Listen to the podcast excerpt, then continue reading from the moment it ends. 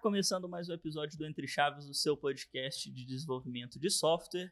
E hoje vamos fazer um Entre Cases com um squad muito especial, porque eles implementaram low code de ponta a ponta. Então vai ser uma conversa super bacana, estou ansioso para conhecer esse squad. E quem está muito ansioso aqui do meu lado também para conhecê-los é a Fernandinha. E aí, Fernandinha, tudo jóia? Estou muito ansiosa mesmo, porque eu já tenho várias dúvidas anotadas, que realmente, né, low code, a gente já falou algumas vezes aqui de low code, mas acho que até então não tínhamos entrado em um time, um case de fato, de aplicação, né, de, de produto que está em produção em low code, então eu estou animadíssima. Isso, a gente até tinha falado, né, explicado muito sobre conceitos e o low code sendo usados até Será que é usado mais por devs ou por pessoas de, de produto ali que tem menos conhecimento técnico? Mas aqui a gente tem um exemplo prático de um time que usou low code para construir sua aplicação. Então, para falar desse projeto aí com a gente, estamos aqui com o Vitor. E aí, Vitor, tudo jóia? Tudo jóia, gente. Meu nome é Vitor Nunes, eu sou desenvolvedor aqui na DTI e estou muito feliz com a oportunidade de estar aqui conversando a respeito do low code com vocês. Aqui com a gente também está o José. E aí, José, bom? E aí, gente, beleza? Eu sou o José e atualmente eu atuo como desenvolvedor líder aqui na DTI também. Beleza. Então, para começo de conversa, queria que vocês apresentassem um pouquinho para a gente aí, né, do projeto de vocês, do contexto de atuação e de como que é essa história aí de low code de ponta a ponta, né? Beleza, eu acho que o Vitor até pode falar melhor sobre o, o case em si, mas eu vou contar um pouquinho da historinha de como é que começou, né? De onde veio essa necessidade, como é que a gente começou a ter esse contato com low code. Assim, ele veio basicamente como uma oportunidade da refatoração de um sistema que o pessoal já usava lá na empresa do cliente. E esse cliente ele já tinha uma certa curiosidade é, sobre trabalhar com low code. E por conta dessa necessidade, em conjunto com o cliente, a gente foi fazendo um trabalho que era a respeito de algumas POCs, um trabalho de pesquisa mesmo, para entender quais tecnologias que a gente ia usar, para poder suprir aquela necessidade. E acabou que a gente escolheu algumas tecnologias específicas, a gente acabou optando por escolher o AppGyver para trabalhar no front e o Directus para trabalhar no back. A gente até já tem alguns conteúdos aqui da DTI sobre essas duas, duas tecnologias. E foi assim que a gente começou meio que realmente desenvolver essa veia maior com o cliente de trabalhar com esse low code. Esse case é sobre um produto que ele é basicamente o RH da empresa, né? Ele é um, como se fosse um ERP, ele vai agregar ali todas as informações relativas aos usuários, que no caso seriam pessoas contratadas dessa empresa, desse cliente. Então ali a gente vai ter questões relacionadas a é, pagamento, questões relacionadas a vale transporte, algumas informações mais. Então a ideia é realmente agregar todo esse, todas essas informações. Já existia um sistema legado que fazia esse trabalho, mas devido a a inviabilidade de manutenção nesse sistema, o pessoal acabou decidindo refatorar, né? E com a oportunidade de fazer isso com low code e testar essa, essa hipótese também, que era uma curiosidade do cliente. É, você tinha até, né, aqui nos bastidores, você tinha falado, né, que as tecnologias também eram bem antigas, né? Dentro desse legado, que a manutenção era complexa por isso, né? Sim, sim. Aí, até porque nós vivemos um contexto que, primariamente, era um squad de sustentação, né? Eventualmente, a gente começou a fazer go live de alguns produtos, especialmente produtos em low code. É, esse case que a gente trouxe hoje é um deles, mas já tem uns outros produtos de low code que a gente também está trabalhando. Então, para acontecer o go live em breve também. Mas a questão principal era realmente que estava difícil de sustentar. Eram tecnologias muito antigas que, que haviam sido usadas para fazer esse sistema primeiramente, né? Então teve essa necessidade muito forte, principalmente pensando no, no contexto dos squads de sustentação mesmo. Ainda mais por ser um sistema que assim era vital para a empresa, não um sistema de RH basicamente. Assim, não tem como se atrasar o pagamento do cara, atrasar o vale do cara, entendeu? É, e assim, me surgiu uma dúvida de imediato aí, porque a gente já conversou com vários times de sustentação, vários times que estão passando por um processo de é, sustentação de um legado, ou até refatoração de um legado, migrando para um sistema mais novo e tudo mais, mas nenhum deles tomou o caminho do low code, né? É, e aí eu queria perguntar para vocês como que foi nesse início considerar essa possibilidade do low code. Por que, que vocês viram no low code uma possibilidade, né, uma, uma tecnologia que seria viável para construir isso? Falando de um sistema de RH, né, é, eu não sei o, o, quanto que ele é mais ou menos complexo em termos de regras de negócio ou dificuldades que vocês vão ter de implementar essas coisas, ou se ele é mais simples, isso facilita o caminho do low code. Não sei por, onde que passou essa decisão assim na época. Ou eu acho que principalmente foi o seguinte: pelo fato de, primeiramente, nós termos um squad de sustentação, automaticamente a gente não tinha tanta capacidade para realmente pegar e desenvolver, não tinha tantas horas disponíveis para isso. Então a gente acabou vendo no low code uma oportunidade de acelerar muito esse processo, o que basicamente viabilizaria que a gente continuasse dando sustentação para as coisas que a gente já sustentava, ao mesmo tempo que a gente conseguisse desenvolver um produto também, nesse caso refatorar. Uhum.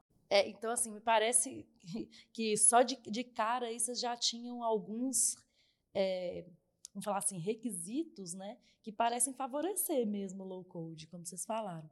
Talvez por ser um sistema interno também, né? Que não tinha, provavelmente você não vai ter uma, sei lá, uma escalabilidade talvez tão grande do que um sistema que seria um B2C, por exemplo, né? É, esse, requisito de ser um time de sustentação que não tinha muita capacidade já de cara, talvez a simplicidade dos requisitos dentro do sistema, parece que são algumas coisas que vocês foram ticando ali, né? Falando assim, hum, hum parece que low code não vai perder muito aqui não, né? Como se fosse assim. Então, parece que o low code vai ser uma boa estratégia aqui, ainda mais, né, quando você falou assim, ah, a gente também tinha, né, vamos ter que, sei lá, desenvolver mais rápido, como a gente tem pouca capacidade, talvez é uma forma aqui de simplificar também o desenvolvimento. Vocês tinham alguma dificuldade com customização desse sistema? Porque assim, uma das coisas que a gente tem no low code ainda, né, principalmente na parte do front, é algumas coisas ainda um pouquinho travadas, apesar de que alguns deles, que já são mais caros um pouco, eles já têm uma, um design system mais consolidado e tal. Como que é pra, como foi para vocês nessa parte? Então, nesse aspecto, a gente tem duas frentes, né? Igual a gente comentou no episódio, a gente optou por utilizar o low code tanto no front-end quanto no back-end, e a gente teve esbarrou, de fato, nessa questão de limitação de personalização, e são dois cenários distintos. Eu gosto de começar pelo exemplo do back-end, que a gente optou pela ferramenta que é uma ferramenta open source, o Directus, e em relação à personalização, a ferramenta em si ela provê muita coisa pré-construída, muita coisa já pronta e entregue disponível de forma consolidada. E, eventualmente, os casos que a gente não conseguiu desenvolver com, esses, com essas coisas já prontas, ela era compatível e ela estendia muito bem para um projeto Node. Então, ela já, quando a ferramenta é inicializada, ela já inicia, já starta como um projeto Node, e esse projeto que roda, e toda a parte customizável que, de regras de negócio que a gente não conseguiu atender por dentro do portal da plataforma, a gente conseguiu criar custom endpoints nesse projeto de forma que a gente sanou qualquer regra de negócio que precisava ser atendida. Então, em relação ao back-end, a ferramenta possibilitou muito, agilizou até muito esse ponto de, de customização. Deixa eu só tirar uma dúvida aqui, Vitor, antes de você passar para o front-end. Em relação ao back-end do Directus, como que é lá? Lá é tipo drag and drop, tipo caixinhas? Ou você programa, assim, ou seja, né, mais no-code ou é low-code que você, de alguma forma, programa um pedacinho, um trechozinho de código? Como que é lá? Em relação ao Directus, ele, hum, ele é um no-code, que é as plataformas interativas, mas ele não é bem de drag and drop. Ele é mais painéis customizáveis que você vai acessando menus específicos e, e, e definindo as configurações que necessita para o funcionamento do projeto. Eu acho que essa dúvida até caberia tipo, uma explicação a respeito de low code, no code, a diferença entre cada um. E, tipo, é, é bem, bem, bem sutil esse ponto mesmo. Mas o, o Directus em si, ele é no code, mas sem uma interface de drag and drop. É, só dando um complemento sobre essa questão aí, eu acho que eu até diria que o Directus ele tem mais de uma forma de ser usado. Você consegue usar ele como se fosse uma tecnologia no-code mesmo, porque se você considera o Directus somente como um CMS, né, um gerenciador de conteúdo, você consegue simplesmente abrir o painel dele lá e é basicamente assim, por assim dizer, arrastar bloquinho, porque você vai criar suas coleções lá, que vão ser representadas no banco como tabelas mesmo, né? E só de criar essas coleções, ele automaticamente, sem ter que programar nada, já vai fazer toda a parte do CRUD para você. Ou seja, ele vai disponibilizar isso na sua API como endpoints, inclusive endpoint GraphQL também, que ele já faz automaticamente. Mas, caso isso não atenda às suas necessidades, você precisa de mais coisa, você tem uma camada um pouco mais abaixo de abstração, que no caso seriam os fluxos do Directus, né, os flows, que são basicamente drag and drops para poder criar fluxos de, de operação, fluxos mesmo. E E assim, eles não são totalmente customizáveis, igual se você pegasse e mexesse no código mesmo, né, criasse uma função, só que ele já atende a maior parte. Então, acho que tem essa segunda camada, que aí sim seria mais próximo de um low code, usando esses fluxos. E tem o terceiro jeito, que é uma forma mais, é, mais de código mesmo, que seria usando esses custom endpoints que o Vitor citou. Porque você tem a possibilidade também de criar custom endpoints, que nada mais são do que pequenos blocos de código de Node mesmo, que vão ser compilados dentro da sua API do Directus. Então, você tem essa possibilidade também. Entendi. Então, peraí, vamos, deixa só organizar aqui na minha cabeça as informações. Então, basicamente, vocês têm lá uma interface, né, uma plataforma, que eu posso criar um, um, objeto, né, uma entidade, vamos falar assim, por exemplo, usuário. Aí, assim que eu crio meu, minha entidade usuário com meu nome, endereço, sobrenome e, sei lá, data de nascimento, eu já tenho APIs de GET, né? Já tem APIs né, de post, de pet, basicamente tudo isso pronto para mim. Que eu, e eu consigo customizar essas APIs, por exemplo, ah, eu quero colocar uma regra de negócio aqui que, sei lá, é, endereço não é válido, ou ah, esse usuário já existe. Aí eu consigo colocar essas, essa regra de negócio lá no meio. Consegue. Inclusive, nessa parte de customização dessas listas, já tem muita coisa pré-pronta. Então, essa parte mesmo que você comentou de duplicata, algumas regras de negócio, você consegue fazer pela própria lista, ainda nessa primeira camada, sabe, de abstração, uhum. sem precisar realmente botar a mão em código. Só que assim, se, por exemplo, eu tenho uma regra de negócio que é muito específica, tipo, toda vez que eu criar um cliente, eu preciso que meu gerente seja notificado por e-mail. Aí você desce um pouquinho a camada de abstração, a gente já vai para os fluxos, que ainda assim não precisa ser código, é um drag and dropzinho. E aí você consegue fazer toda essa configuração por lá também, porque esses fluxos eles têm uma interatividade muito boa com essas coleções entendeu? Que no caso são só tabelas do banco mesmo, né? Refletidas. Então você consegue fazer regras de negócio mais complexas nos próprios fluxos, mas se for uma regra de negócio que mesmo os fluxos não atenderem, aí sim eu acho que compensa você partir para os custom endpoints. Entendi. Porque é um nível mais baixo de abstração, né? É mais código mesmo. E aí, então, né, pensando na arquitetura suas lá, vocês têm então essa plataforma do Directus lá, tal, tal, tal, e então vocês têm um repositório, alguma coisa aqui que é de que vocês expõem algumas APIs ou algumas coisas ali de, de algumas APIs, enfim, para que esse Directus consuma e tenham essas regras mais específicas. É tipo isso? Só que na realidade, essa essa essa segunda API entre aspas, né, que no caso seriam dos custom endpoints, fica dentro do próprio Directus. Porque o que acontece, na verdade, é que no fundo mesmo, esse painel que é renderizado para a gente para poder interagir com o Directus, é que ele é um API Node, é um servidor Node. Então, quando você configura esses custom endpoints, ele na verdade é a mesma API. Entendeu? Então, tipo. Ele só injeta um trecho de código ah, no meio do entendi, código que ele entendi. já está gerando. Né? Entendi. Legal. E, e, aí, uma outra dúvida que surgiu, até por ser low code, é em relação ao custo disso, né? E a infraestrutura, né? É, Para vocês, assim, é, imagino que é, usar essas ferramentas aí vão ter algum custo. E até o custo da, da infraestrutura que vocês estão usando mesmo. E é, sobre a, se vocês queria saber também se vocês tiveram essa dificuldade de fazer com que essa infraestrutura atendesse é, a quantidade de usuários que vão acessar o sistema ali e tudo mais. É, como é que funciona essa questão de, de escalabilidade para que ele funcione bem ali, né? Se tem planos e tal, como é que funciona isso? Beleza, eu vou começar primeiro falando dessa parte do back, né, a parte do Directus, porque ele tem duas dinâmicas possíveis. Você pode partir para para a nuvem deles, porque o Directus ele te fornece uma nuvem caso você queira, que é paga. Se eu não me engano, ela é montada em cima da AWS, eu tenho com certeza. E aí essa nuvem você vai pagar um valor fixo, não vai ter que preocupar com nada de infraestrutura, eles só vão te entregar o painel. E aí tem um problema nesse sentido, porque eles só te entregando o painel, você não tem acesso ao código-fonte. Então você não consegue criar, por exemplo, os custom endpoints. Uhum.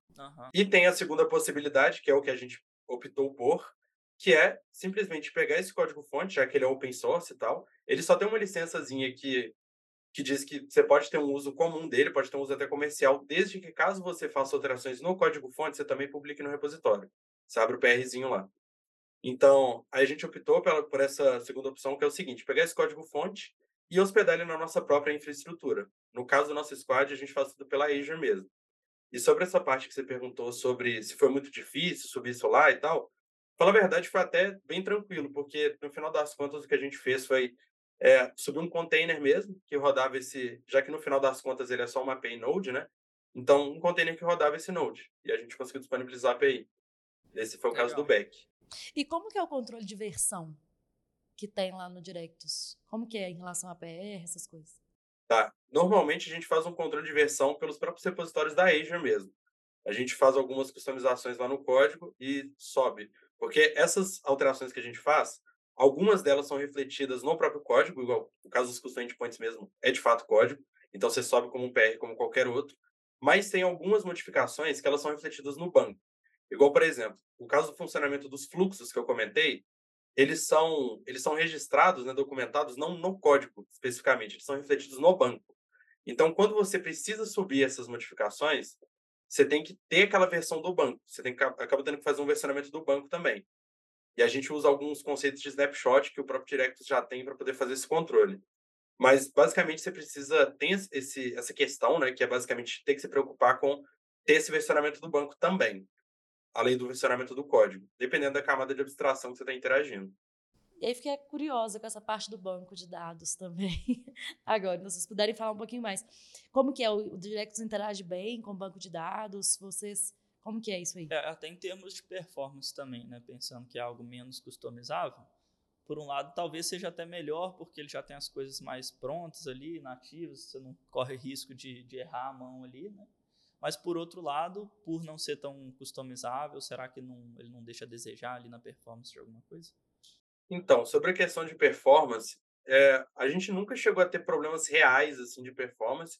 Na época que a gente estava para fazer o Go Live, nós tivemos alguns problemas, mas que eram mais relacionados ao banco que a gente consumia, porque como era um sistema de RH, a gente precisava consumir um banco de um terceiro desse cliente. Então era um banco que era muito problemático e tal. Acabou que a solução que a gente que a gente teve na época foi basicamente, junto com o cliente, né, combinar de fazer algumas réplicas desse banco. Então, a gente não consome mais diretamente desse banco desse terceiro. O cliente se responsabiliza por essa parte de manter essas réplicas e atualizar elas sempre. E a gente só consome. Mas não foi um problema de performance da tecnologia em si. Tanto que depois que a gente fez essa migração, fluiu lindamente assim. Então, tanto que a gente não teve reclamação de performance nem nada nesse sentido. Na época que a gente estava validando com o pessoal do, que eram basicamente os, os key users né, que estavam testando para a gente. É, eu tenho mais uma dúvida sim, sobre o Beck em relação à democratização de uso, porque é, uma das coisas, né, uma das vantagens que a gente fala do low code, no code, é justamente outras pessoas que tenham menos conhecimento sobre programação conseguirem interagir com aquela plataforma e criarem né, fluxos, enfim, conseguirem dar alguma manutenção. Vocês acham que do jeito que o projeto de vocês está hoje, ele é acessível para que outras pessoas que não são de programação fazerem coisas ou por ter muitos custom endpoints e tal, isso perdeu um pouquinho esse essa essa característica? É bom ponto essa questão dos custom endpoints, porque é o seguinte, eu, eu colocaria que depende da camada de abstração que está o problema, né? A manutenção. Porque se for alguma coisa que dê para resolver mexendo nas próprias coleções ou nos próprios fluxos, beleza. Acho que sem problema nenhum. Mas como é um sistema que tem algumas regras de negócio que são mais complexas, justamente por ser um sistema de RH, envolver questões financeiras, tem muita coisa que acaba sendo persistida somente nos custom endpoints. Então a pessoa precisaria, para esse caso específico, para esses endpoints específicos, ter um conhecimento técnico de entender, né, que, que é aquele código, que é um código em Node no caso. Mas então, eu colocaria que depende da camada de abstração. Se for um problema que é um fluxo que resolve, né? For uma função que é, é resolvida através de um fluxo, eu acho que seria tranquilo. Até porque é bem autodescritivo. O fluxo em si ele é basicamente um drag and dropzinho, então ele tem tudo bem descrito, o que é, que é cada tipo, você consegue debugar de forma bem fácil, ele te oferece alguns outputs lá.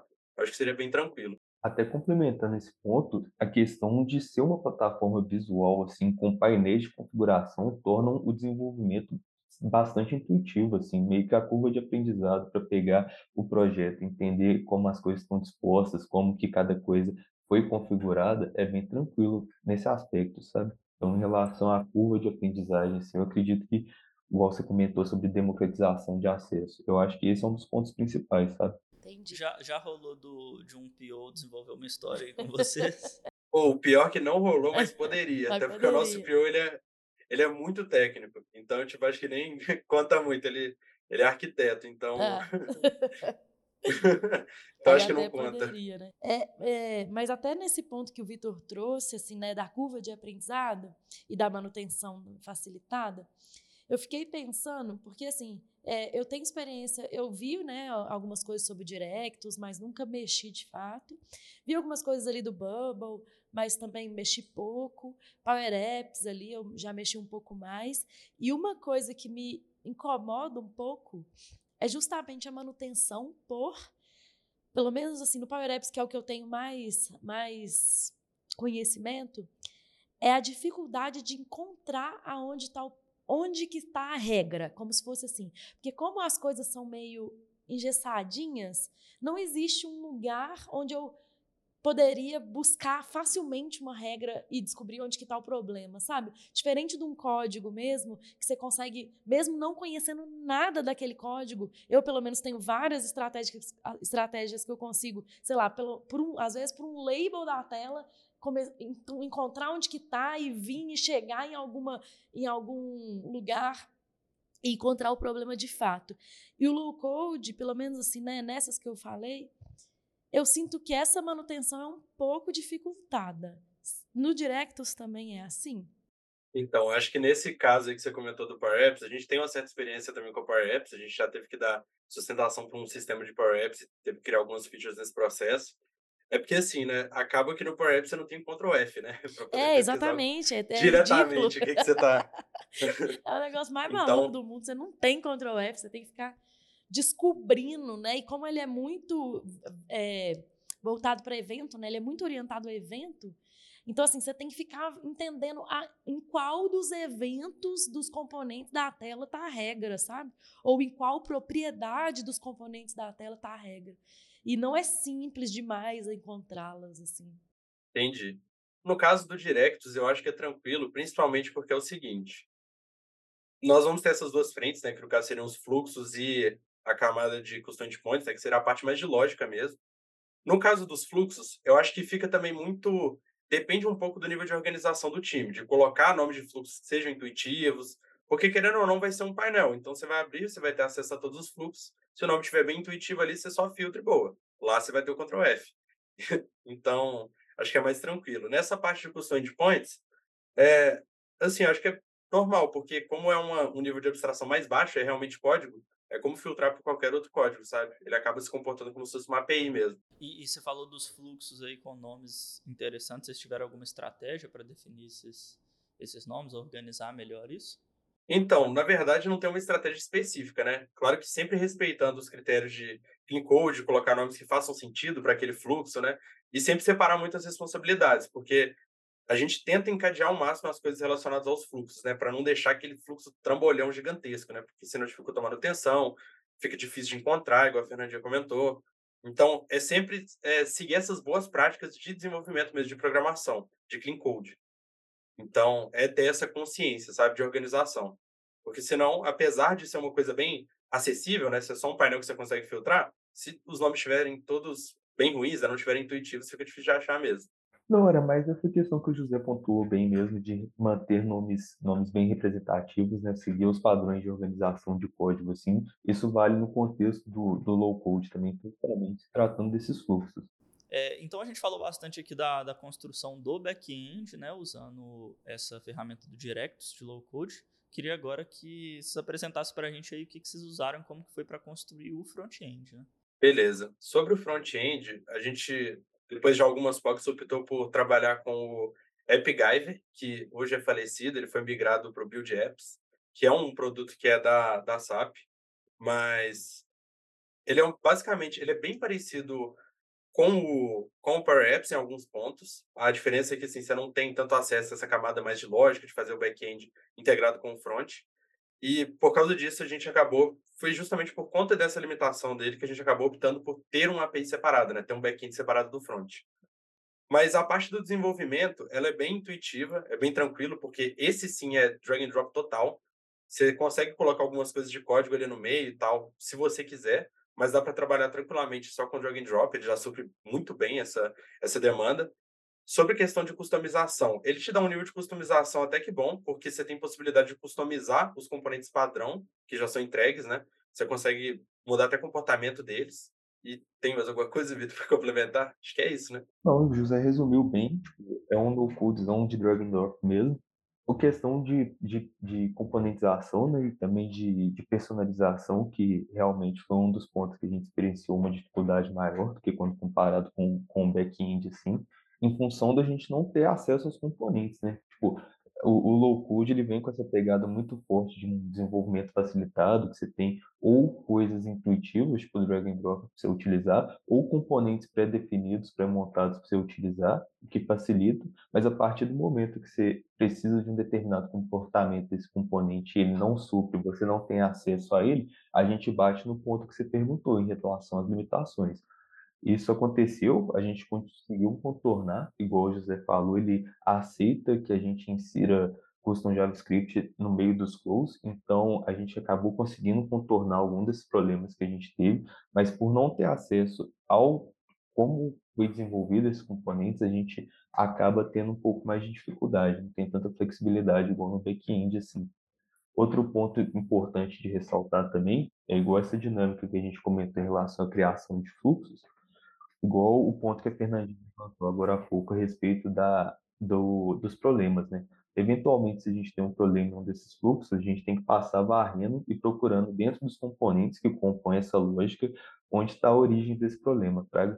E como são muitos componentes, tipo, você vai só aumentando o nível de complexidade, né? Ele é, ele é desenvolvido por telas, então, tipo, tem que navegar até a tela, até a parte, eu diria que a parte de encontrar o problema, o, local do problema não é o maior problema. O problema é mesmo procurar a lógica relativa a esse comportamento, sabe?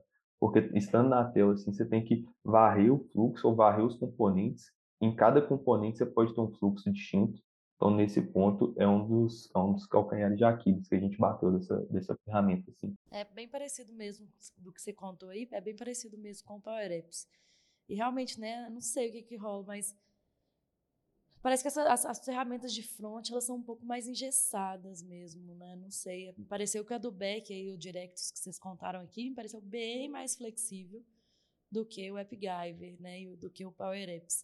Eu não sei em relação ao Bubble, assim, talvez o, o Bubble eu não sei.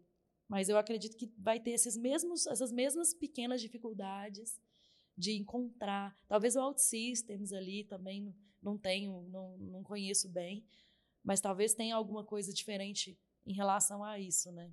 Mas são ferramentas, querendo ou não, são ferramentas mais caras também. O AppGyver também é pago, né? Sim, tem essa questão também. Diferente do Directus, o AppGyver ele tem um pricingzinho. Então, ele é pago justamente o TapGuy foi essa questão do, do, licenciamento, porque ele, em comparação às outras plataformas, até o OutSystem que você citou, ele era muito mais barato, sabe? A licença dele era, por desenvolvedor, era um preço bem inferior aos concorrentes, assim, que meio que justificou a escolha dele, sabe? Com esse processo de, de compra pela SAP e migração, como o José comentou, para o Build eu atualmente não sei como é que está essa questão do licenciamento, mas enfim, na época foi, um dos motivos que, que levou à escolha dessa ferramenta, sabe? É, foi a questão mais do custo-benefício mesmo. Sobre essa questão que você comentou, Fernandinha, do OutSystem, ele é até uma frente que a gente está tomando muito aqui, porque devido a esses problemas que a gente enfrentou durante esse case, com essa ferramenta, principalmente de front, a gente aprendeu com isso e realmente está buscando mudar, pegar algumas outras coisas para adicionar na nossa carteira de ferramentas, né, para poder suprir esses problemas. E uma delas que a gente está tomando uma frente muito grande agora é justamente o OutSystem.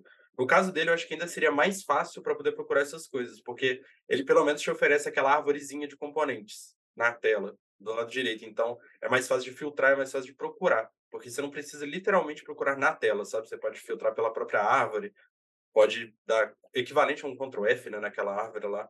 Então, acho que é mais fácil. Mas tem aquela questão, né?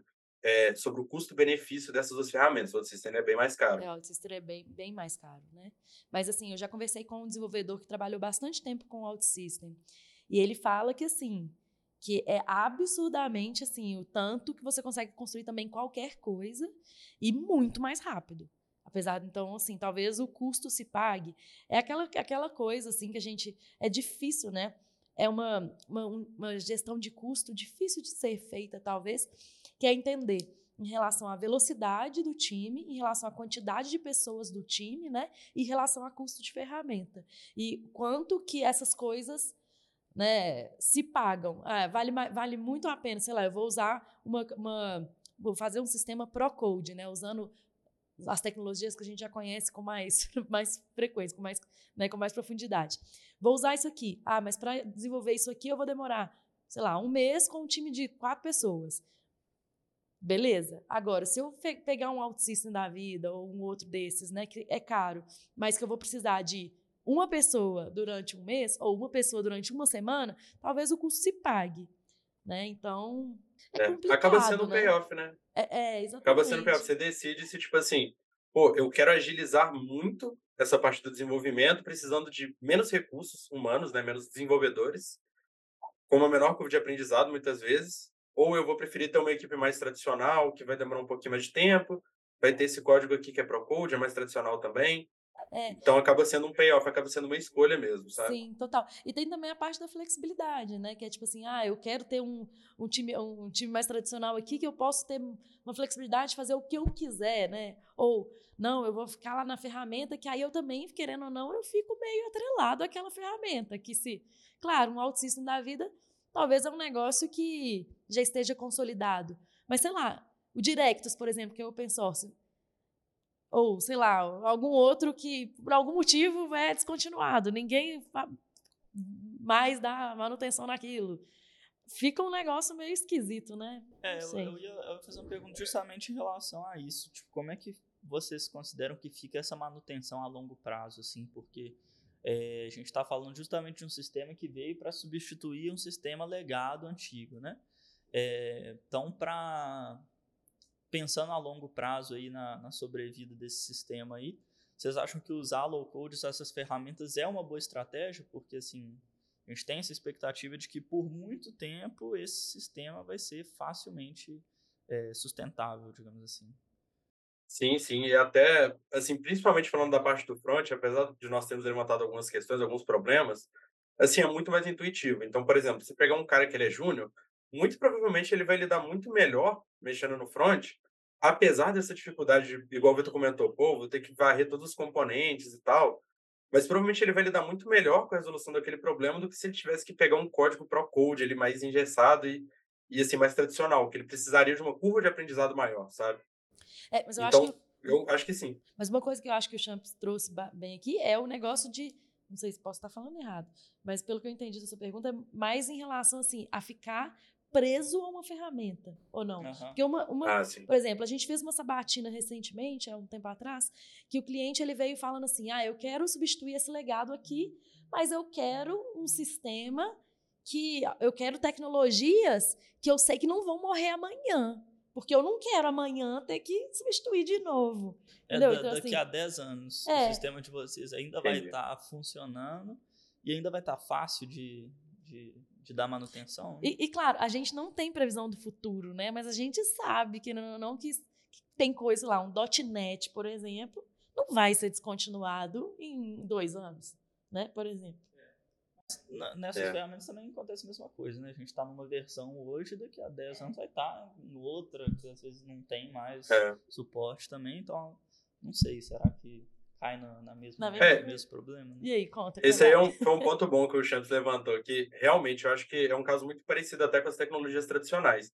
Querendo ou não, é, a gente acaba ficando preso mesmo, mesmo com as tecnologias mais tradicionais, porque às vezes amanhã amanhã passa a ser descontinuado. Claro que a gente tem evidências, igual, por exemplo, a Fernandinha comentou, bom, o .NET não vai ser descontinuado amanhã, sabe? Porque ele tem todo esse background, é uma ferramenta bem consolidada e tal.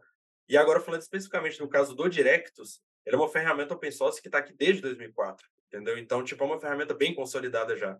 Então, claro que não dá para, assim, de certa forma, tentar prever o futuro e falar, pô, nunca vai ser descontinuado. Mas com evidências de coisas que já aconteceram sobre o passado, desenvolvimento Directus, ele demonstrou ser uma ferramenta bem amadurecida e bem consolidada. Então, provavelmente, essa ferramenta daqui a 10 anos vai continuar tranquila e a gente vai continuar sustentando, entendeu? Através dela. No caso do, do front-end, que é o AppGyver, outra coisa, ele é uma ferramenta que é de uma empresa que já tem um certo renome, que já tem um certo uma reputação a zelar, sabe? Que no caso é a SAP. Então, por exemplo, pô, o AppGyver foi descontinuado? Beleza, eles criaram o Build Apps, que é como se fosse ele, mas com algumas pequenas melhorias, tem um motor diferente. Então, não é algo que vai ser descontinuado também, sabe? Pelo menos não nos próximos 10 anos, provavelmente. Então, esses pontos todos foram levantados principalmente durante essa etapa de POC que a gente fez com os clientes. E esse estudo, né? De entender, pô, beleza, a gente está entrando nesse, nesse, nesse quesito aqui de, pô, vamos utilizar ferramentas low code, mas a gente tem que ter essa garantia de que a gente vai poder continuar trabalhando. Principalmente por esse mesmo ponto que o Chanto levantou, que é o seguinte: pô, um sistema de RH, a gente vai querer utilizar esse sistema por muitos anos, entendeu? Não, é isso. Eu acho que, assim, é...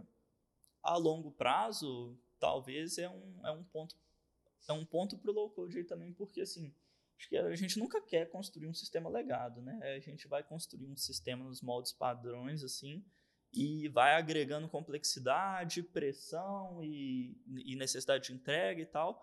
E às vezes você acaba construindo um código ali que não, não fica legal a longo prazo, que fica cada vez mais difícil, ou que faz coisas ali que ele não deveria fazer, ou que tem um monte de coisas temporárias né, que ficam lá para sempre, e acaba virando um, legado, um monstro, alguma coisa assim. Né? Acho que no low code é mais difícil da gente é, acabar caindo nesse cenário. Né? É, o que, que, vocês acham sobre isso? Assim, porque Sim. sendo mais fácil de, de né, fazendo drag and drop, sendo mais fácil de, de construir, será que a gente corre o risco de, de criar um legado de low code também? Então, o que, que acontece? Tem um payoff que é o seguinte: apesar de ter alguns problemas quando a gente fala de, pô, não tem tanta customização, isso também acaba sendo, de certa forma, uma segurança. Porque isso impede que, por exemplo, um cara que não é muito experiente, ele fuja, por exemplo, de um design system. Porque ele não vai ter escolha de, pô, vou pegar aqui, vou criar esse componente aqui do jeito que eu quero, entendeu? Não, ele vai ter que arrastar aquele componente que já está ali e vai colocar ele na tela, seguindo esse, esse design system, mesmo que ele não queira, entendeu? Então, de certa forma, acaba sendo também uma forma de proteger e prevenir que o cara que não sabe, talvez, tão bem o que ele está fazendo, às vezes ele está começando, como que ele vai fazer aquilo, sabe? Ele acaba protegendo, prevenindo que a pessoa faça algo fora do design system, algo que não esteja compliant com o resto do projeto. Eu concordei com isso que você falou, José. Achei, acho, acho, acho que é um bom ponto. Mas eu queria trazer um outro ponto relacionado a isso, que é em relação aos, aos testes. Testes automatizados, unitários. Porque, assim, para mim, um sistema sem teste, ele já nasceu legado, porque a manutenção é ruim. E aí, low code e teste, vocês conseguem testar de forma automatizada? Então, esse é um ponto delicado. O que, que acontece? Quando a gente vai. Não, valeu, pessoal. O que, que acontece? Quando a gente está falando principalmente do back-end, que é onde realmente são concentradas as partes de lógica, quando a gente trata de, de custom endpoints, tranquilaço, a gente consegue testar justamente porque é uma parte mais pro-code, então a gente testa normalmente, com qualquer ferramenta de testes para Node mesmo. Só que quando a gente começa a falar de camadas de abstração mais altas, no caso dos próprios fluxos, ou no, nas próprias coleções, né, aqueles CRUDs que ele cria nas coleções, já é uma coisa que a gente tem essa limitação. A gente não consegue testar. No caso do Directus, é, eu ainda dou um disclaimerzinho que é o seguinte, ele é open source, então tem como fazer esses testes se você quiser. Você pode ir lá no código-fonte e mudar, mas assim, talvez não seja viável, entendeu? E realmente eu percebo que há essa relação um pouco delicada mesmo de low-code com testes, entendeu? Porque por serem coisas mais engessadas, muitas vezes, coisas já prontas, entende-se que aquilo já foi testado, entendeu? Mas ao mesmo tempo, eu também entendo o seu receio de tipo assim, pô, mas eu fiz uma funcionalidade nova, como é que eu vou garantir que isso não está afetando o componente que já está criado? Exato. Eu concordo nesse ponto, sabe? Não é só funcionar, né? Tem que é, funcionar da maneira que eu Sim. espero que ele funcione, né? Então, se alterou um fluxo, Exato. Pode ser que tá tudo funcionando, mas não está atendendo a regra que eu quero, né? Isso. E aí, dito isso, assim, eu, eu, não concordo com essa afirmativa de que a gente não consegue fazer legado com low code. Porque eu acho que a gente consegue. Justamente porque a gente não consegue ter boa, grandes práticas, muito boas práticas com a parte de, de testes unitários, automatizados. E, além de tudo, eu acho que tem também uma parte que eles já falaram, que é se a gente não seguir uma boa, uma, um, princípios de código limpo e tal, o negócio também pode ficar meio zoneado. Sabe assim, pode ficar difícil de dar manutenção, apesar da, da, do princípio do negócio ser de simplicidade. Sim, sim. Uhum. Ou oh, então é isso, assim, achei muito legal o case de vocês mesmo, assim, obrigado pela participação. Acho que deu pra gente conhecer bastante aí do mundo do, do low code. E é isso, até a próxima. Isso aí, galera. Valeu, até a próxima. Tchau. Valeu, gente. Valeu, gente.